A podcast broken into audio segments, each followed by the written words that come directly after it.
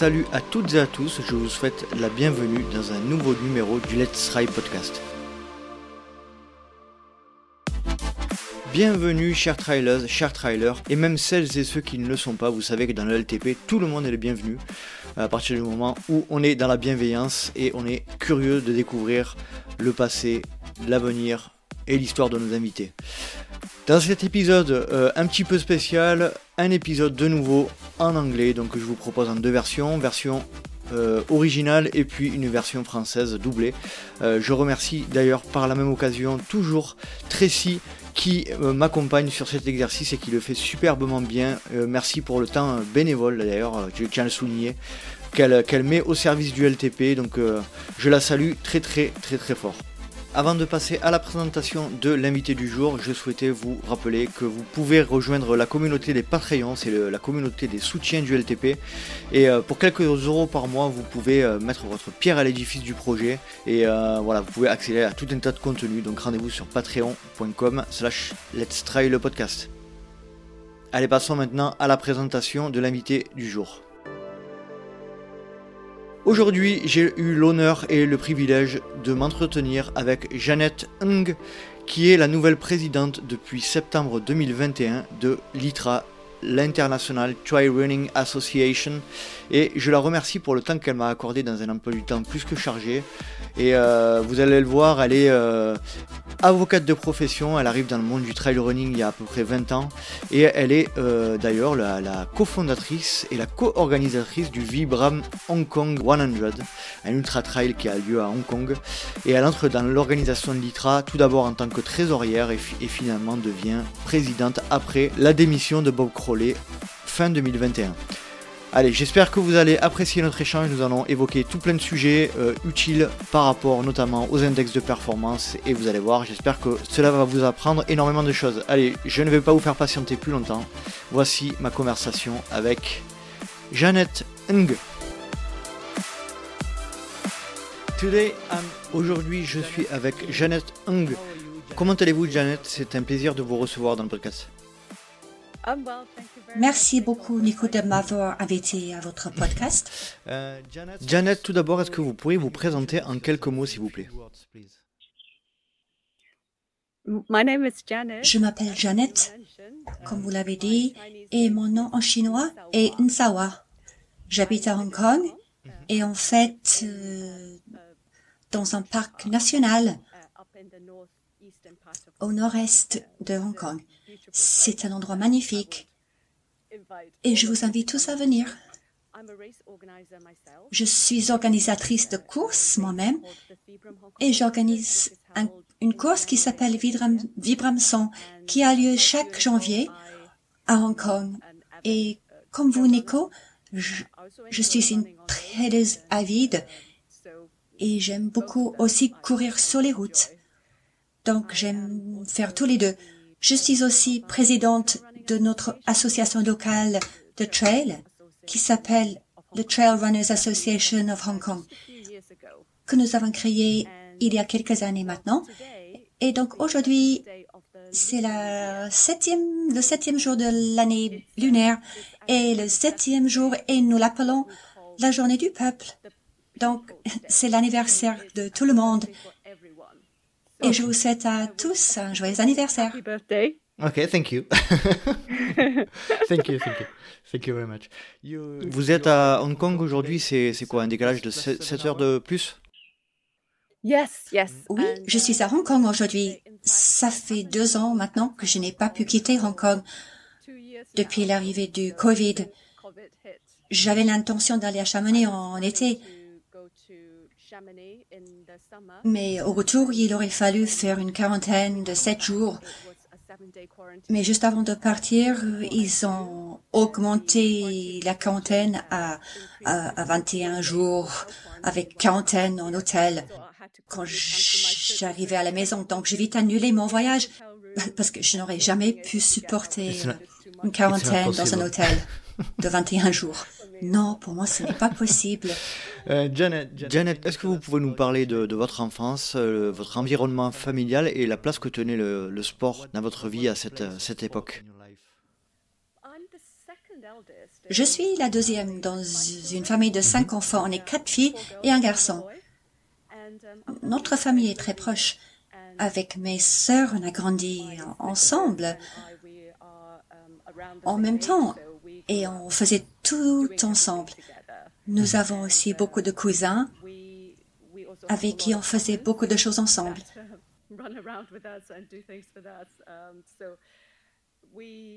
On allait à une école où les, et les écoles ici à Hong Kong ont tendance à avoir de grandes classes. Donc, par exemple, dans ma classe, on était 40 élèves. Oh. J'ai grandi à Hong Kong, une ville très animée, et donc mon enfance était animée et dynamique aussi. Ici, l'éducation est primordiale.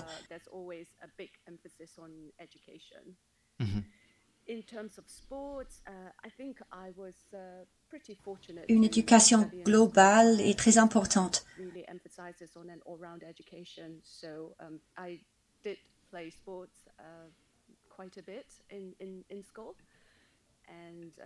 J'ai fait beaucoup de sport à l'école et j'ai spécialisé dans les 400 et 800 mètres et les randonnées. Le randonnée est quelque chose que j'ai adoré. Donc, je pense quand je regarde mon enfant, c'était une enfance heureuse et assez typique d'une fille de Hong Kong, où j'ai vécu jusqu'à l'âge de 17 ans. Après, je suis partie au Royaume-Uni afin de terminer mes, mes études.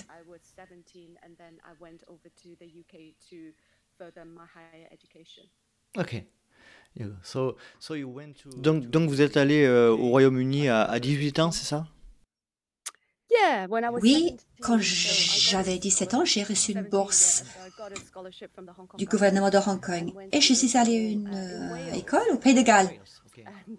Oui, dans le sud du Pays de Galles, donc euh, très différent à une école de Hong Kong. C'était un environnement complètement différent.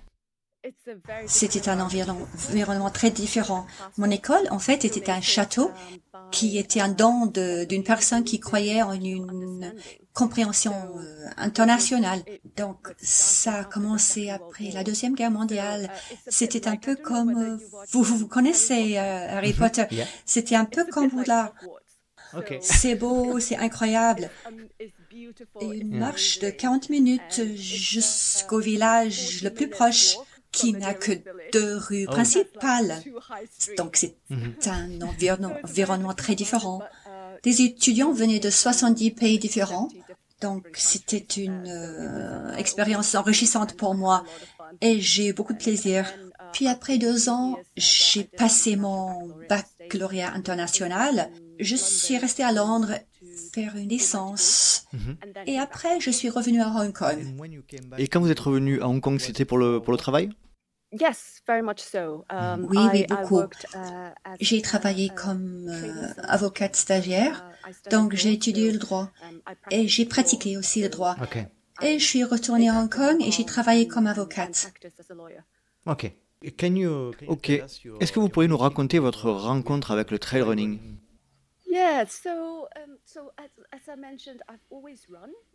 Oui, comme j'ai dit, j'ai toujours couru, même quand j'étais jeune, mais j'ai arrêté un peu. quand j'étais au Royaume-Uni. Je, pense que d'autres poursuites ont pris le dessus. Mhm. Mais quand je suis revenue à Hong Kong, j'ai rencontré mon mari actuel et lui, il venait d'arriver à Hong Kong. Il venait du Royaume-Uni. Il aimait bien, lui, sortir, courir un peu en ville. Donc, bizarrement, j'ai recommencé le trail parce qu'on avait commencé à courir ensemble.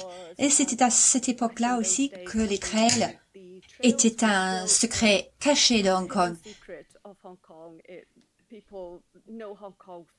Les gens connaissent Hong Kong pour sa cuisine et pour ses magasins, mais personne ne sait qu'Hong Kong est un endroit pour courir. Donc, on a commencé à courir, mais c'était presque comme une antidote au stress de la vie euh, professionnelle que nous menions. Et j'ai commencé, je me rappelle la première fois, C'était un chemin out and back et je ne connaissais pas ça. J'ai suivi, j'ai fait 4 mètres, c'était difficile, je me suis dit 4 kilomètres, comment je vais faire ça? Et je me rappelle, euh, comment ça? Est-ce que je peux faire ces distances-là? Et après, il fallait revenir. Et je suis sûre que vous êtes comme ça aussi, Nico. On a continué de plus en plus de distances longues et ça a commencé comme ça. Vous êtes la cofondatrice du Vibran Hong Kong 100. Est-ce que vous pourriez nous raconter le, commencement de votre histoire avec cet événement? Donc, j'ai commencé à courir quand je suis revenue à Hong Kong. Sur les trails, il y avait une course très célèbre à Hong Kong qui s'appelle Oxfam Trail Walker. Il s'agit de 100 km ça a commencé dans les années 80. C'est une compétition d'équipe. Mhm. Donc, il faut les équipes de quatre personnes. Et c'était vraiment le, trail, la grande distance de Hong Kong à cette époque. Sinon, il y avait des, des courses plus courtes. Donc, j'ai commencé à faire le trail walker en 1999. Et encore une fois, je voulais juste me tester avoir des défis de plus en plus grands. Mais à Hong Kong, il n'y avait pas de course individuelle de 100 km. Donc, il fallait aller à l'étranger pour faire ces compétitions. Quand on était en Australie, on faisait le Ultra Trail d'Australie. Mon mère et moi, on s'est dit, bah, euh, c'est juste un voyage euh, tellement beau, magnifique, une expérience vraiment super. Donc, on s'est dit, pourquoi Hong Kong n'a pas une, chose pareille? Donc, je voulais dire, on a ces beaux paysages, mais on n'avait pas de compétition individuelle pédestre. Et faire une course individuelle, c'est très différent. Ce n'est pas la même chose qu'une compétition d'équipe. Ça ne nécessite pas les mêmes choses. Donc, on s'est dit, bah, allez, on va organiser une course pour nos amis de la communauté du trail à Hong Kong. on a commencé comme ça. On a fait le trail d'Australie en 2010 et nous avons organisé l'événement ici en 2011. Mhm. En fait, en fait, c'était le mois le plus froid et sec à Hong Kong, au mois de janvier. Et je me rappelle de la première année de cette époque. Mhm. Euh, il fallait préparer les formulaires d'inscription et les copier tout avec du papier et les brochures on était là à la fin des événements en train de distribuer ces papiers, à supplier les gens à s'inscrire à notre course. Et puis quand on partait au travail le matin, on avait un pari, euh, on se disait oui, on se demande voilà combien d'inscriptions on va recevoir aujourd'hui dans notre boîte à lettres. Donc la première année, on a eu 60, 175 inscriptions avec 550 mhm. personnes qui sont arrivées à la ligne du départ. Et je me rappelle, parce qu'on voyait tous ces papiers, ces papiers d'inscription, et puis il fallait rentrer toutes les données dans notre ordinateur. Je me rappelle même de leur nom. C'était une relation différente. Et l'événement est devenu de plus en plus populaire. Et nous avons tellement de monde et nous continuons à chérir ces souvenirs. Et dans mon bureau, j'ai toujours une photo de la première année avec l'arc euh, du départ gonflable avec une petite bannière au milieu. Et nous, on était au départ avec tout le Lego des sponsors qui s'envolaient parce qu'il y avait tellement de vent. Et ça a commencé comme ça. Et quand on est arrivé à la quatrième édition, on a dû faire un tirage à sort parce qu'il y avait tellement de vent qui voulaient y participer. C'était encore incroyable. Je pense la première année est très mémorable. Puis à ces coureurs et puis il y en a 30 qui viennent chaque année à l'événement encore. Et c'est très sympa de les voir revenir chaque année. Ils reviennent depuis 20 ans euh, Oui, 10 ans. La compétition physique a eu lieu pendant 10 ans, mais depuis 2 ans, à cause du Covid, il n'y a eu que la compétition virtuelle. Mais oui, même l'événement virtuel, il le faisait à l'étranger. Et juste faire partir de ça, mhm. c'est comme une réunion chaque année. Est-ce que vous pouvez nous raconter votre meilleur souvenir de, en tant qu'organisateur de cet événement? Um, as I said, um, the reunion, the meeting new friends, um, le rencontre avec de nouveaux amis, se réunir avec de vieux amis, c'était quelque chose que j'adore. Ça m'ouvre les yeux à tellement d'histoires. J'adore écouter les histoires des participants, voir leur visage quand ils traversent la ligne d'arrivée. On a eu même des demandes en mariage. Il y a des coureurs qui avaient l'idée de descendre à genoux, faire la demande en mariage. Donc, on les aidait à organiser leur surprise. Oui, c'est des souvenirs pour moi, super pour moi. Et je me sens privilégiée de faire partie de, de ça. Et comme vous le savez, organiser un événement nécessite l'effort des centaines de personnes. Et juste pouvoir faire connaissance de ces gens, construire quelque chose ensemble. Je pense que c'est quelque chose pour moi qui, qui, qui m'épate encore. Comment les gens sont prêts à donner leur temps et leur énergie et l'amour du sport et juste d'être là à se soutenir les uns et les autres? Magnifique. C'est un magnifique sport, un magnifique événement.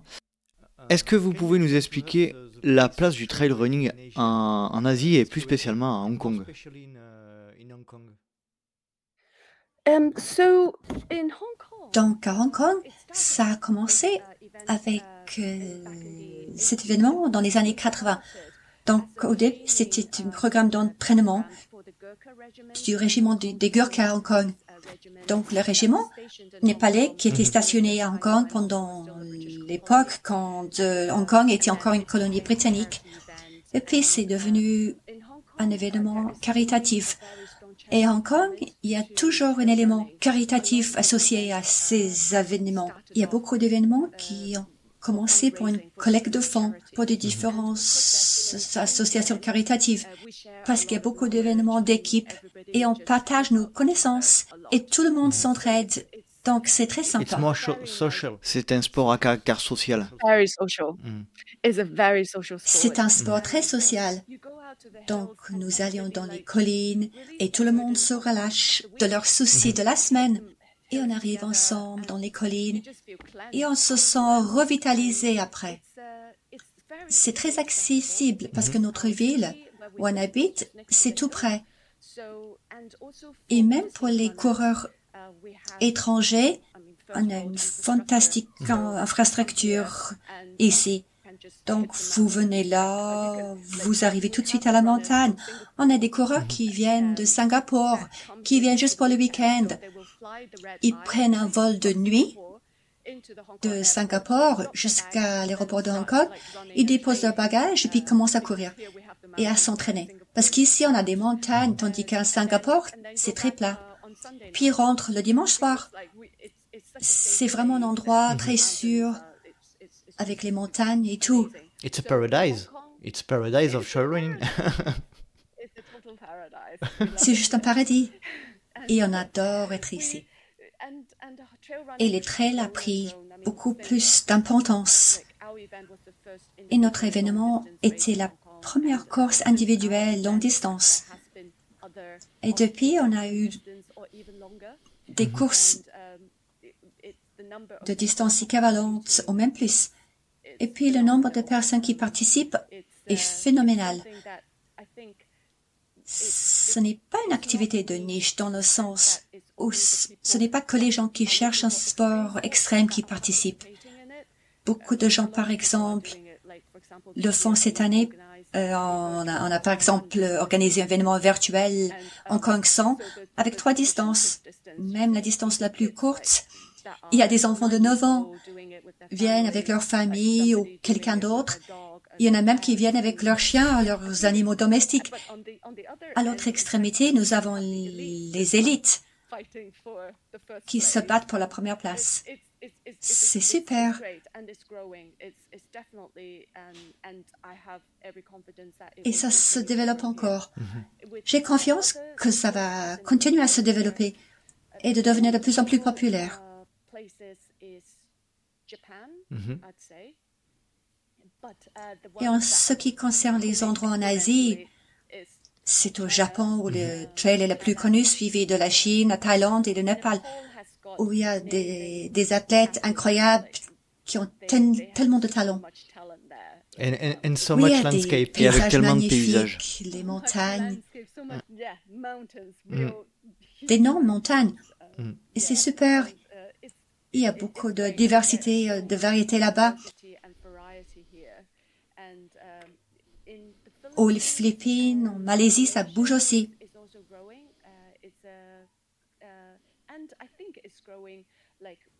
Et je pense que ça évolue de différentes façons. Chaque pays, chaque culture emmène sa propre version et leurs interprétations du trail, Mhm. ce qui est fantastique à voir. Can you explain the, the... Pouvez-vous nous expliquer le début de votre histoire avec ITRA, avec l'association ITRA, et quelle image aviez-vous de cette organisation avant d'y entrer? Donc, ça fait très longtemps Mhm. que je suis avec l'ITRA. J'étais trésorière depuis Mhm. 2015. Oui, donc l'ITRA a commencé en 2013. Mhm. Même quand c'était une petite organisation, une organisation très récente, j'étais impliquée comme trésorière dans la commission de coordination. Ça a commencé avec Michel Poletti. À l'époque, on connaissait encore Michel avec euh, Hong Kong 100 et notre événement faisait partie du Ultra Trail World Trail. Donc Michel m'a demandé est-ce que ça vous intéressait d'être trésorière? Et je lui ai dit bah oui d'accord. Je suis pas très forte en maths, mais d'accord. Je pense que pour moi, j'aime l'idée de l'ITRA. Je crois en ses valeurs et ça résonne bien chez moi. Et pouvoir avoir des collègues qui viennent de différents pays du monde, je trouve que c'est stimulant et intéressant et ça me plaît beaucoup. Il s'agit de construire une organisation qui me motive. Et c'est quelque chose qui est nouveau pour moi. Dans le passé, j'ai jamais été impliquée dans une, dans des commissions, dans les commissions d'organisation lucratives. Mais j'ai appris beaucoup avec euh, mon association, avec l'ITRA. C'est un super voyage de voir l'ITRA grandir d'une petite organisation avec de grandes idées et de grands espoirs, comme on voit aujourd'hui. Je veux dire, il y a du chemin à faire, mais je suis sûre que vous, vous savez comment c'était intéressant. And how do you see- Et comment avez-vous vu l'évolution de l'ITRA ces cinq dernières années? C'est sûr que ça a grandi quand on regarde le nombre de membres. Mhm. Et comme c'est connu dans les communautés et dans de nouveaux endroits où le trail commence juste maintenant à se développer, ça, ça me paraît comme si tout le monde sait ce que c'est l'ITRA maintenant. Et c'est une organisation qui peut aider les coureurs et les organisateurs aussi. Nous avons beaucoup de projets et c'est comme ça depuis le premier jour. Et en fait, cette organisation dépend aussi de nos ressources. Et puis, pour être franche, nous nous n'avons pas beaucoup. Ce que nous avons, c'est la passion et les personnes dévouées qui croient en l'idée de l'ITRA. Nous avons une équipe de, de personnel à mi-temps et à plein temps, dont cinq basés à Chamonix. Pour les raisons historiques, ils sont à Chamonix et ils sont super. Ils croient vraiment en ce que fait l'ITRA. Ils travaillent de façon très proche avec euh, l'équipe là-bas. Il y a beaucoup de projets, il y a beaucoup d'essais et d'erreurs. Il y a des projets qui marchent, il y en a qui ne marchent pas. Donc, je pense que le sport lui-même, euh, on est dans un endroit où ça se développe, mais il reste beaucoup de choses à apprendre. Mhm. Est-ce que vous pouvez nous expliquer comment vous êtes devenue la première femme présidente de, l'ITRA Et quel a été votre sentiment à ce moment?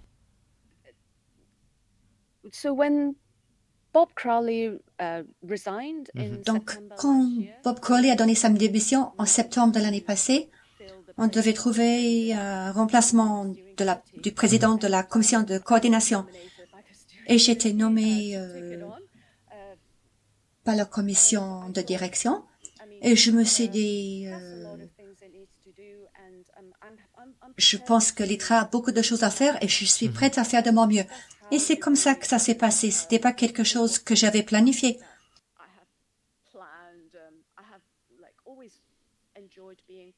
J'ai toujours aimé faire partie de l'ITRA et essayer de l'aider comme je pouvais. Mais ceci est vraiment quelque chose qui s'est passé à cause de la démission de Bob.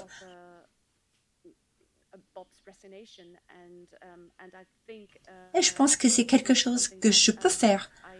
Et j'espère qu'il y a des choses que je vais pouvoir faire afin d'emmener l'ITRA à un niveau euh, supérieur et lui donner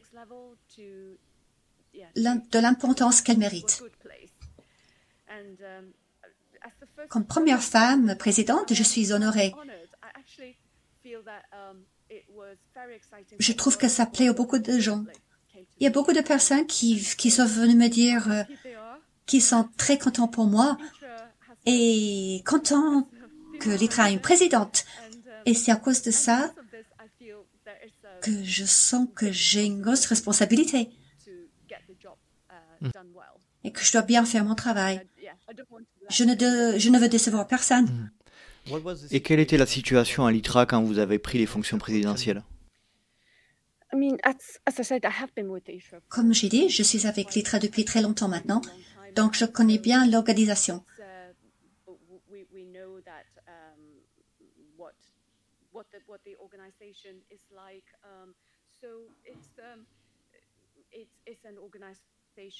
C'est une organisation qui a une commission de coordination de 16 membres. Et nous avons cinq personnes qui sont basées à Chamonix, un directeur et des volontaires qui nous aident avec les conseils spécialisés, comme la santé, la sécurité. Je pense que quand j'ai pris la place, le plus grand changement, c'était déplacer l'indice de performance vers un système séparé de Live Trail.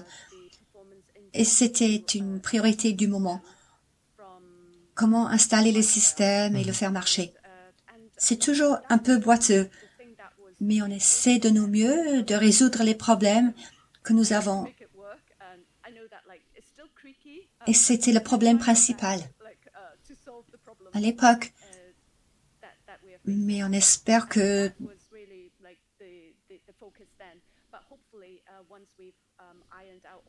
après tous ces problèmes, on va pouvoir lancer de nouveaux initiatives.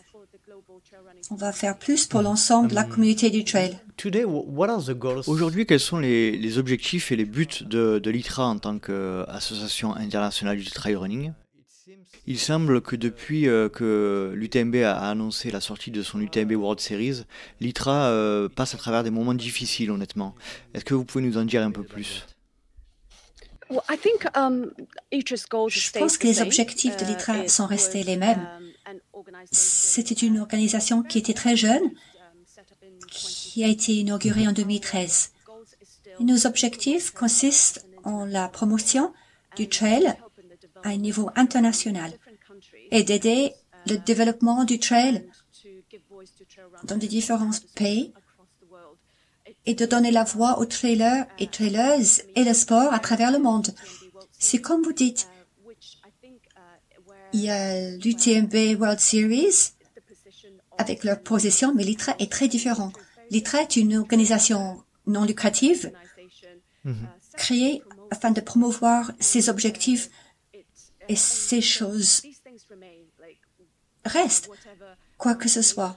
Notre relation avec l'UTMB ou d'autres circuits privés, je pense que le trail a besoin d'un organe qui s'occupe des intérêts de ses membres, c'est-à-dire des coureurs individuels et les organisateurs individuels. Et je pense que ça reste pareil. Ok. Et aujourd'hui, quelles sont les relations entre euh, l'ITRA et l'UTMB um, L'ITRA est une organisation avec ses membres qui sont des athlètes et des organisateurs mm. individuels.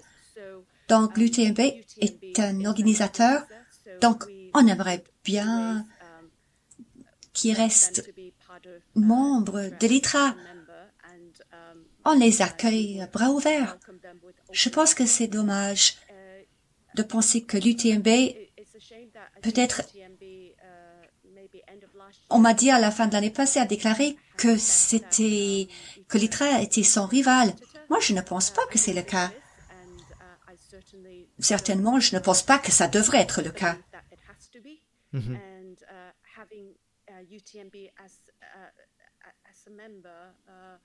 Et avoir l'UTMB comme membre serait une très bonne chose pour le sport.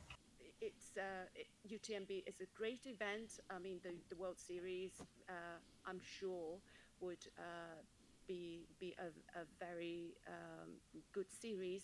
Uh, uh L'UTMB est un énorme événement, mais c'est un groupe d'événements.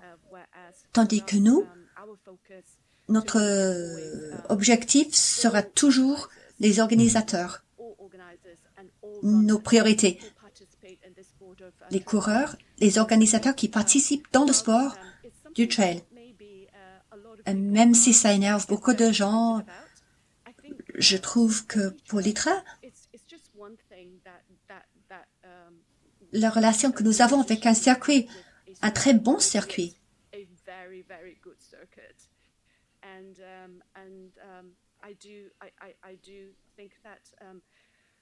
je pense que c'est possible d'avoir une meilleure relation. Et ça devrait être comme ça. Mhm. Michel est toujours euh, membre fondateur de l'ITRA. Elle a dévoué beaucoup de son temps à l'ITRA. Et l'ITRA ne sera pas ce qu'elle est aujourd'hui sans sa contribution. J'espère que les choses vont se calmer avec le temps et on va pouvoir retravailler ensemble. Ok. Um, Quelle est la chose la plus difficile que vous avez à faire face aujourd'hui avec l'ITRA Je pense que le Covid a été un grand défi pour le trail et ses membres, et pour l'ITRA et ses membres, surtout les membres organisateurs. Je pense que maintenant, la communauté commence à se relever de façon globale et c'est un grand défi. En Europe, maintenant, il y a beaucoup de choses qui ont repris. Mais dans beaucoup d'endroits, il y a toujours des soucis. Et les événements n'ont pas encore repris. Donc, c'est un défi de savoir comment soutenir ces événements et leur aider à se, surmonter cette période difficile. Il y a des coureurs qui ne courent pas depuis un moment. Il faut les encourager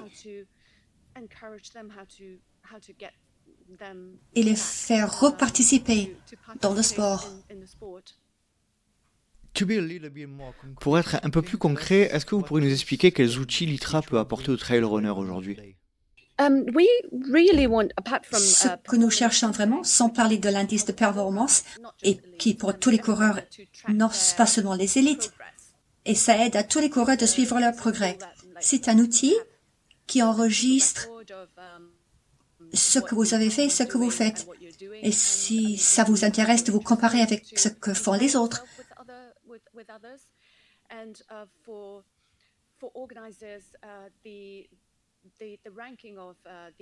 Pour les organisateurs, l'évaluation et la progression des événements est un outil.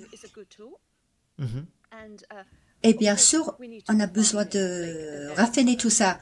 Le trail est un de ces sports qui a beaucoup de diversité. Et ces outils, euh, on peut continuer à les reviser.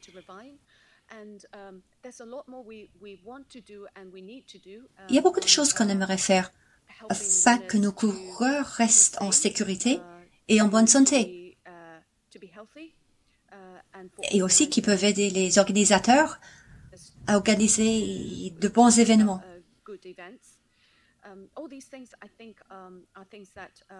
Ce sont des choses qu'on devrait faire et on a besoin d'une organisation indépendante pour faire ça.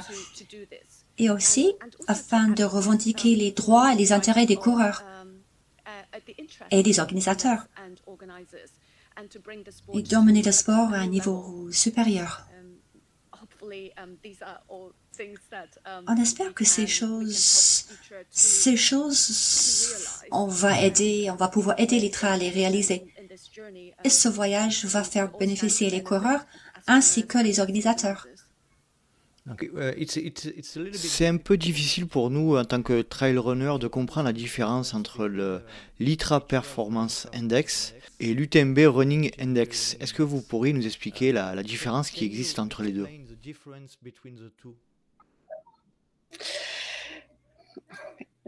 This gets a bit technical and... Ceci devient un peu technique, mais j'essaie de mon mieux. Mm-hmm. Mais je n'ai pas l'algorithme um, détaillé et je ne connais pas du tout la formule de l'UTMB. Donc, je ne peux parler que de notre cas. Uh, Donc, avec le nôtre, nous avons une approche similaire.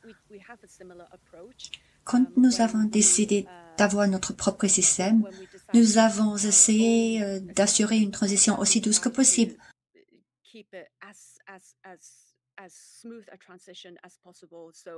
Donc, maintenir une approche similaire en ce qui concerne le calcul des scores de chaque course. Et on a aussi essayé d'introduire ces changements qui, afin de rendre les choses plus précises et plus justes, on prend en compte les facteurs principaux de la distance et de l'élévation que vous connaissez.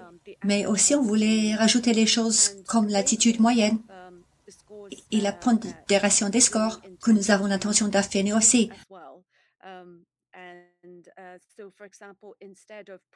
Par exemple, au lieu d'accorder beaucoup d'importance à un score isolé de vos cinq meilleurs scores depuis euh, cinq ans, on essaie de regarder la consistance de vos résultats.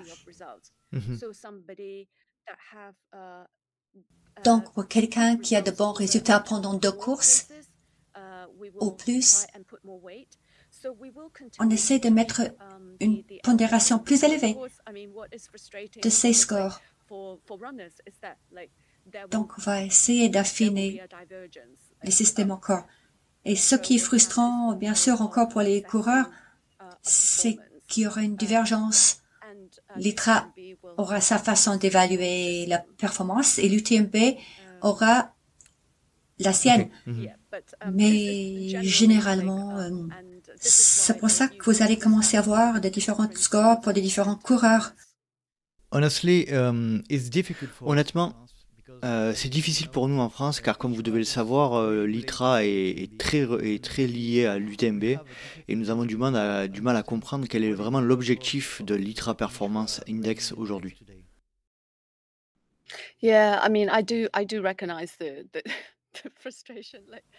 Oui, je comprends la frustration.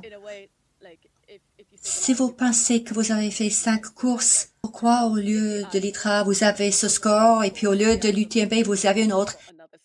Mm-hmm. um, Et c'est quelque chose qui n'est pas une bonne solution à mon avis.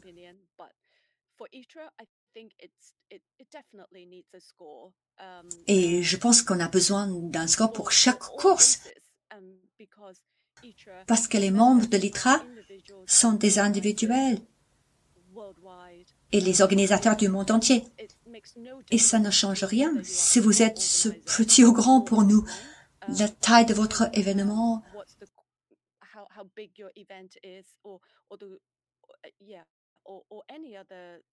si vous êtes inscrit comme membre et vous êtes membre, je pense que l'indice de performance doit être quelque chose géré par l'ITRA. Et c'est un score qui est reconnu par la World Athletic. Mm-hmm.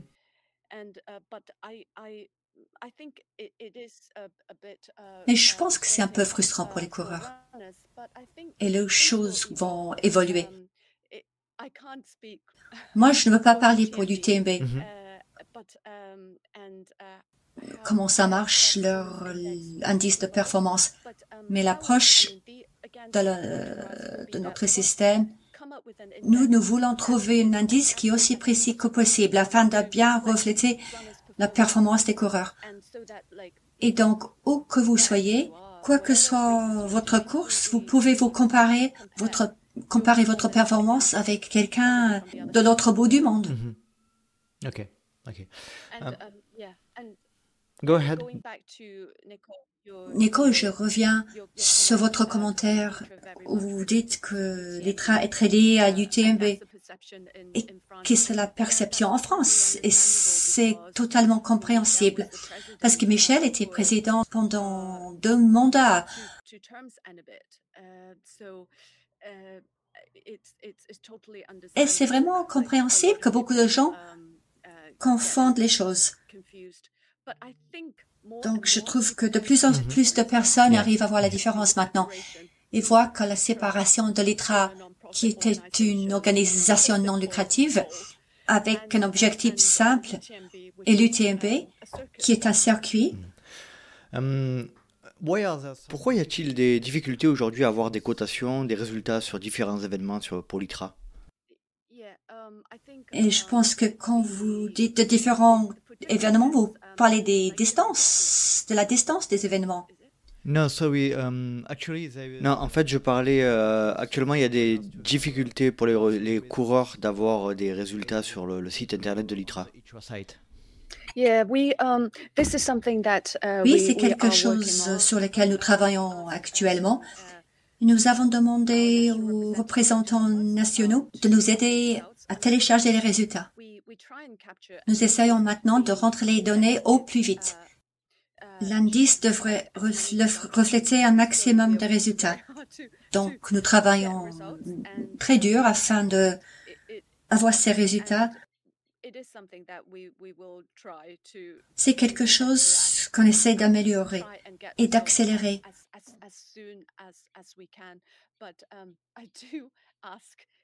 Je demande de la patience, uh, euh, des coureurs parce que je sais que notre équipe à Chamonix tra- travaille très dur.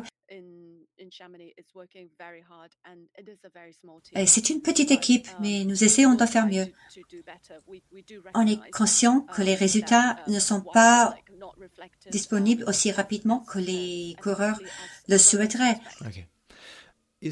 Y a-t-il une possibilité que l'index de performance ITRA soit le seul euh, index de performance dans le monde du trail running et qu'il y ait une réunification avec l'UTMB Running Index? That's a very good question. Ça, c'est une bonne question, mais je n'ai pas de balle de cristal. Mais c'est mon espoir aussi. Je veux dire, l'ITRA, l'indice de performance est reconnu par la World Athletics et j'espère que ça serait de plus en plus utilisé et de plus en plus reconnu par les coureurs du monde entier et pour les organisateurs aussi. Par exemple, s'ils veulent avoir une course avec les points de qualification, pour moi, je pense que après, on aura un indice qui est utilisé pour tous les événements.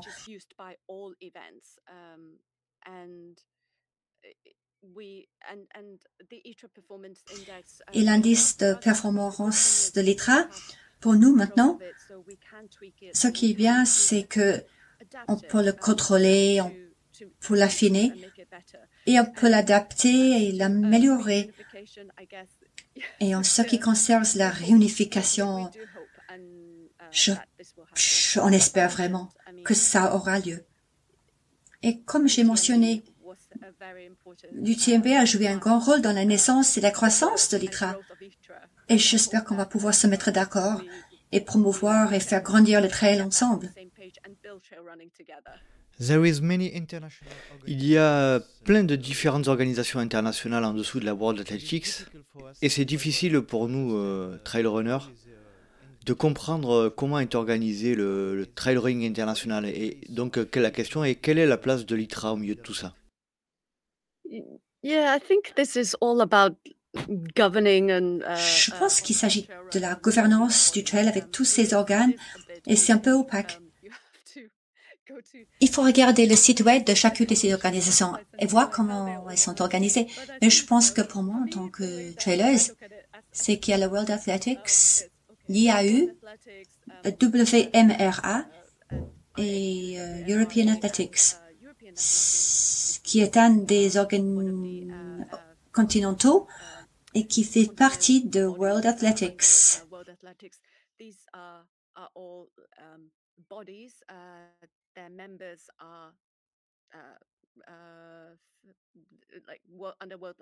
Sous World Athletics, il y a les fédérations nationales qui organisent les courses et font le règlement. Um, uh, Puis le International Skyrunning Association.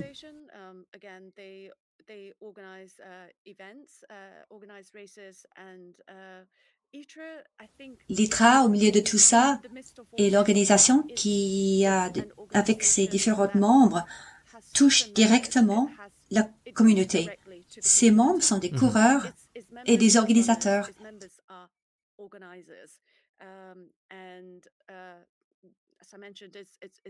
Et comme j'ai mentionné, son rôle est de promouvoir les intérêts des coureurs et nos membres ne sont pas des fédérations.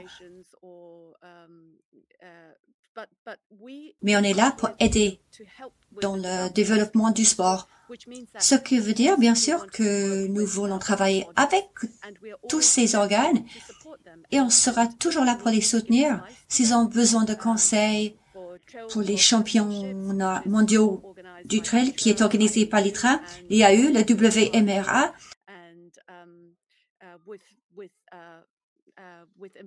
et avec la collaboration de World Athletics. Nous travaillons tous ensemble dans le sport.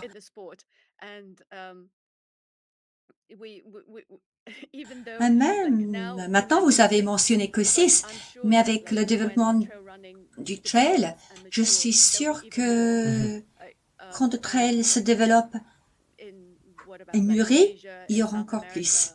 Pour l'Asie, l'Amérique du Sud, il y a d'autres organes aussi. Mais je pense que nous avons tous des rôles différents à jouer dans le sport. Mhm. Ok. Quelle est la, relation entre l'ITRA et les différentes euh, organisations nationales comme la FFA en France? Donc, la FFA est une fédération nationale. Et comme toutes les autres fédérations nationales, on sera plus heureux on aimerait bien collaborer avec, avec, avec, avec elle.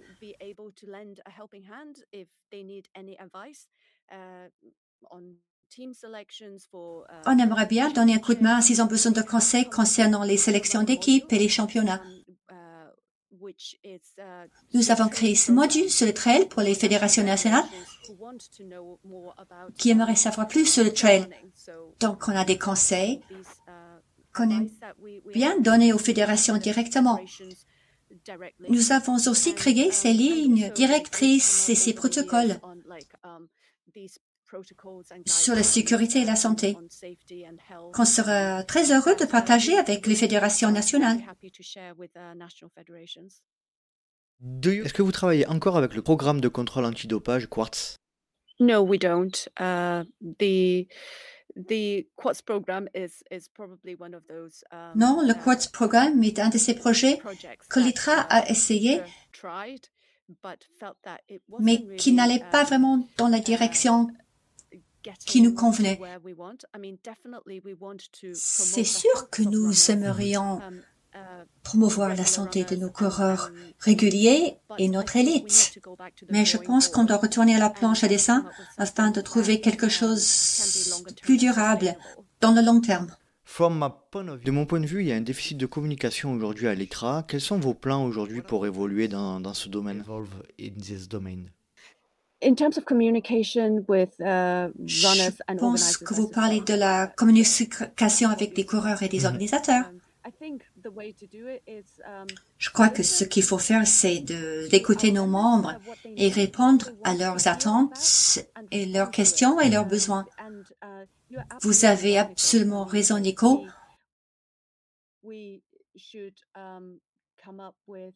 On devrait faire plus de bulletins d'information et plus de mises à jour. Depuis des années, je vois beaucoup d'améliorations en ce qui concerne les médias sociaux.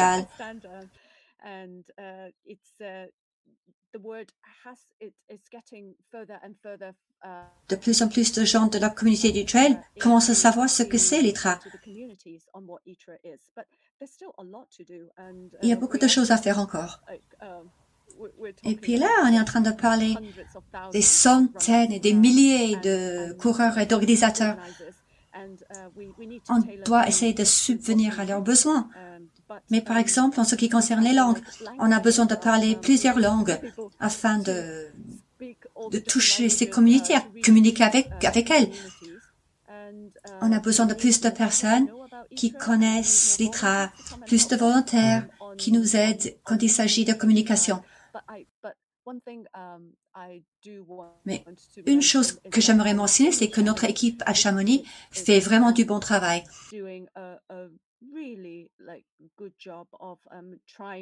Et ils essaient de répondre aux emails tous les jours parce que nous avons beaucoup de membres.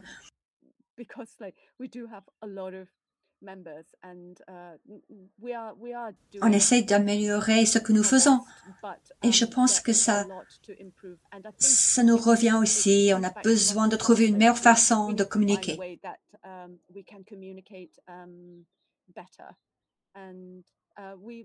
On aimerait bien faire ça. C'est ce qui nous donne le plus de, satisfaction, c'est de, de, pouvoir rester connectés.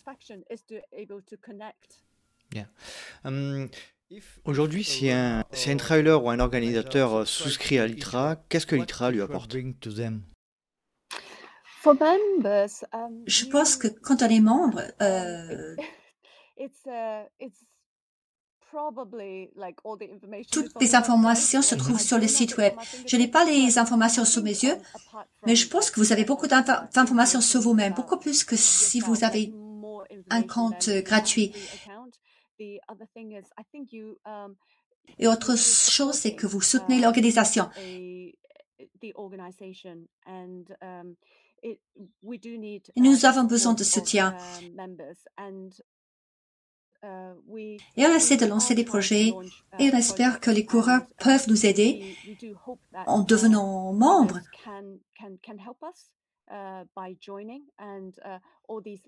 Tous ces indices de performance, de ranking,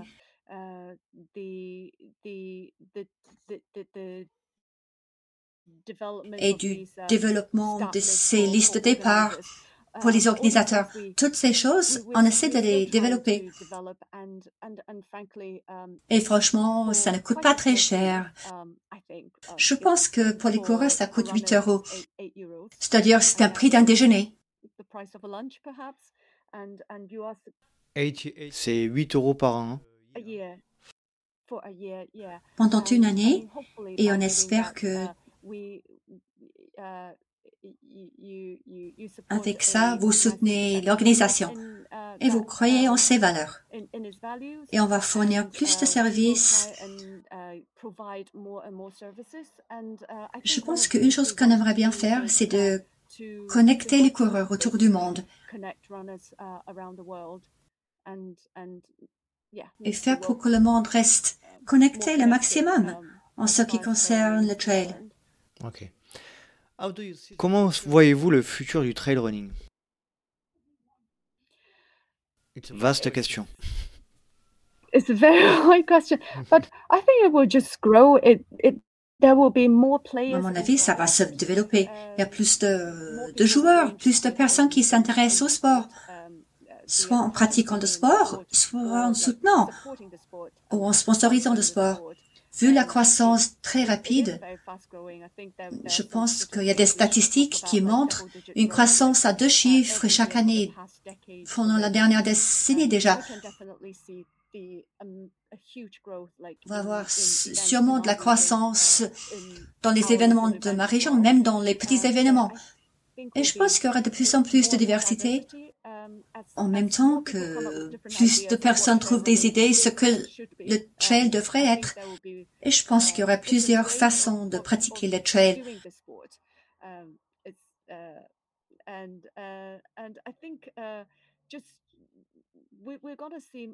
Et on va voir de plus en plus de monde impliqué avec les médias et la façon de documenter le sport. C'est un sport qui est très lié à la nature et l'environnement naturel. Et c'est intéressant pour les gens qui veulent participer. Même les, gens qui veulent juste rester en arrière-plan, qui, qui regardent. Je pense qu'on voit que le début du trail. Et je pense que ça, ça se déplace vers quelque chose de populaire, tandis que c'était un sport plutôt vu, un sport de niche. Ok. Je suis totalement d'accord. Pensez-vous que l'Asie va être la place forte du trail running dans le futur?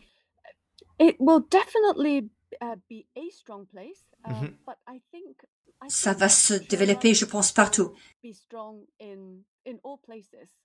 C'est un sport qui est tellement naturel. Vous n'avez pas besoin d'être une grande athlète afin d'y participer.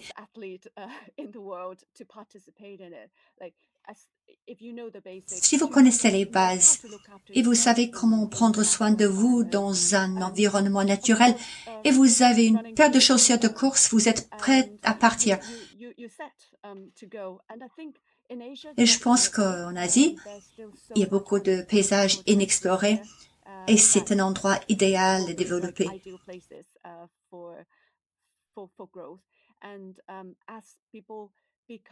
Et quand les gens euh, deviennent de plus en plus riches et en plus de plus en plus de moyens, ils auront le temps de pratiquer ce sport.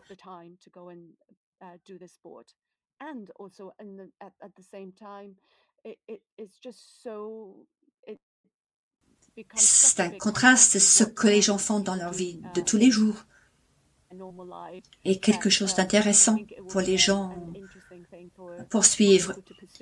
Il y a de plus en plus de monde qui va y être exposé. Il y a les médias qui vont parler de ça. Et vous aurez de plus en plus d'amis qui essayent le sport. Et je pense que le trail va avoir une place importante.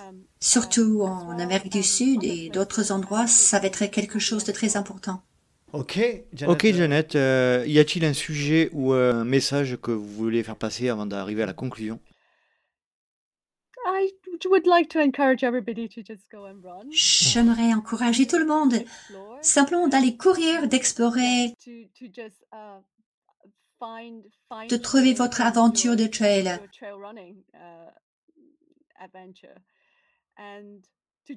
et de devenir membre de l'ITRA et nous soutenir. ok. Janet, Janet, un immense merci pour votre temps. Euh, et peut-être euh, peut-être allons-nous nous croiser euh, un jour à Hong Kong. En, in Hong Kong. Merci beaucoup, Nico. Et je me réjouis vraiment de vous voir bientôt à Hong Kong, Nico. Ça m'a fait très plaisir de vous parler et je vous remercie de m'avoir donné l'occasion de, de, parler avec vous. C'est un plaisir. Merci, à bientôt, Janet. Et voilà, cet épisode est à présent terminé. J'espère que vous avez apprécié la compagnie de Jeannette, nouvelle présidente de l'ITRA depuis septembre 2021. J'espère surtout que vous avez appris beaucoup de choses concernant euh, l'index de performance et la vision qu'a l'ITRA de l'avenir notamment. Si vous souhaitez rejoindre le LTP sur les réseaux sociaux Rennes plus simple, rendez-vous sur Facebook ou Instagram à Let's Try Podcast. Vous pouvez également me suivre sur LinkedIn ou Strava à Nicolas Guéneuf. Vous pouvez également rejoindre, comme je le disais en intro, la communauté des Patreons sur patreon.com slash let's try le podcast. Et puis surtout n'hésitez pas, si vous avez la possibilité de noter le podcast sur Apple Podcast ou Spotify en y mettant 5 étoiles et un petit commentaire, ça fait toujours plaisir et ça permet de remonter dans les classements. Allez, j'espère vous retrouver pour un prochain numéro du Let's Try Podcast et d'ici là, n'oubliez pas, si vous pensez que c'est impossible, faites-le pour vous prouver que vous aviez tort. Salut, salut